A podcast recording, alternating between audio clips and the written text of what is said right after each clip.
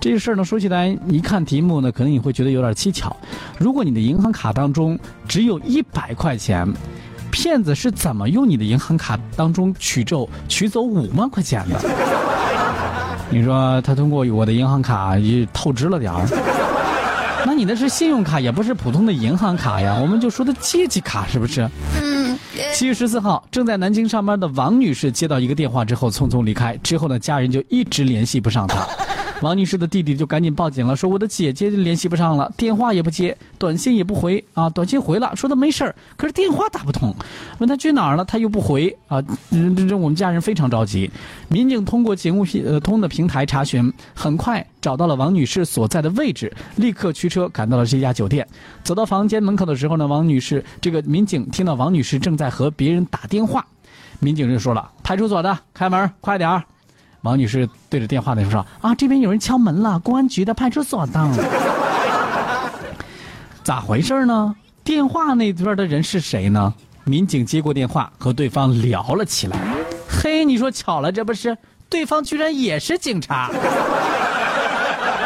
对方告诉王女士，她的身份证被人盗用了，并且办理了医保卡。”消费了一万多块钱，啊，需要把他所有的银行卡呢全部冻结，一年之内银行卡不能够使用。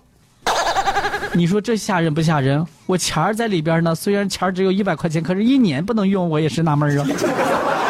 那怎么能解冻呢？解冻好说啊，要求你输入卡号和密码等等等等啊。对方要求王女士输入卡号密码。那王女士一想，因为这卡里边只有一百来块钱啊，也没有防备，这只有一百的，这万一骗子也没事，就一百块钱都就让让他骗了，是不是？没有防备，就把卡号、身份证号以及验证码全部都给了对方。王女士以为呢，不给密码这样就安全了，大错特错。民警立即让她赶紧打电话办理挂失银行卡。这个时候，王女士才发现，对方已经用她的银行卡办理了八万多的贷款。当时骗子在争取时间，为了转走她办理贷款的这笔钱，已经转走了五万块钱。因为民警及时赶到，还有三万多没有来得及转走。再迟迟一点的话，八万块钱就全部给转走了。民警介绍说呢，这个现在啊，警方已经对此事立案处理。警方提醒呢，即使银行卡里边没钱，也不能轻易的把个人的信息告诉别人啊，以免呢给骗子可乘之机。哎呀，这真的是骗子，真的是骗术非常的高啊！道高一尺，魔高一丈，魔魔高一丈也是。当然，咱们得有最起码的这个防骗、防诈骗的意识。我们个人信息那个那个什么，还有验证码，别人说要你就给啊。如果真的是说有人用你的身份证什么办理了什么银行卡、医保卡之类的，我们到相应的这个社保的部门去咨询一下不行吗？怎么就凭一个电话就完全就相信人家，人家就就那么万能呢？我们平时啊这些防骗的一些意识、一些知识，大家还得多多的储备一些，以防止落入到一些不法分子的这个俗套当中啊。